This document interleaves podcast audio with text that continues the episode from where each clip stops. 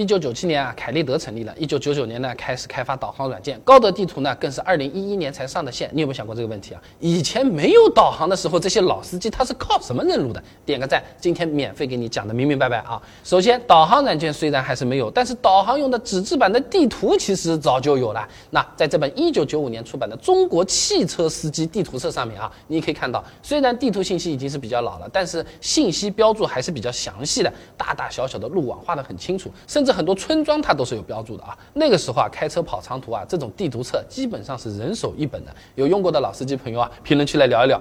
致敬啊！那参考二零零六年《光明日报》的报道啊，当年每年公开出版的地图就有两千多种，印数达到三亿多，平均每四个人就有一本地图册。而且啊，我找到的这本啊，已经是这个地图册的第四版了。第一版早在一九八六年就已经出来了。哎，好多朋友说不定那个时候还没出生啊。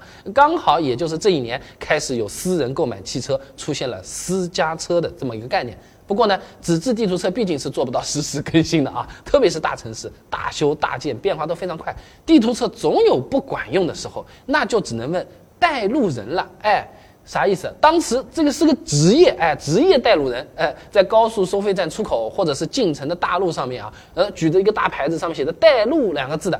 我也查了一下啊，像是西安最早在二零零二年就有职业带路人的这个报道了。当时带路一趟的费用大概是二十到三十块钱，哎，一天要是有个四五趟，妥妥的高薪职业了啊。另外像是厦门职业带路人出现的更早了，一九九一年就有专门从事带路并且兼职帮你卸个货的人了啊。直到二零一七年、二零一八年，由于手机导航的这个普及，职业带路人啊才开始慢慢消失嘞。那么参考新闻报道啊，带路人其实也是分好坏的，哎，你搞得不好要遇到骗子的啊。那比如说，为了多赚点钱啊，他故意带你多绕几圈；还有些呢，欺负外地人不懂嘛，哎，随便指个地方就说这是目的地，那钱拿了他就管自己跑，上当受骗的也不少啊。那我们讲回来，我们之所以以前靠一本地图册就 OK 了，主要还是因为那个时候啊，认路它比较简单，尤其是国道、省道本身的路网要比现在的要简单多了。两千年底啊，高速公路里程啊才突破一点六万公里，五纵七横的国道主干线也才建成一点八万公里，只有规划里程的一半。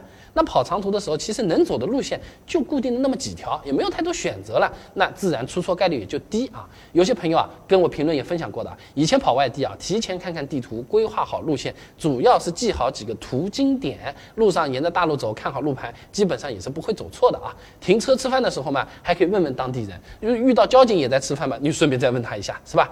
那以前没办法了，现在有导航软件了，开车真的是轻松很多。我现在自己不挂个导航的话，我开车都没有安全感了啊。不过市面上导航软件也的确很多啊，那百度、高德、腾讯等等，哎，你们是用哪一个的？哪个用起来更好一点啊？体验上面谁更舒服？功能上面谁更多？导航免费，他给我们用，他也不收钱，那他靠什么活下来呢？哎，这些以前我视频都讲过的，有兴趣不妨点我头像进主页，搜索关键词导航，现成的视频现在就可以看。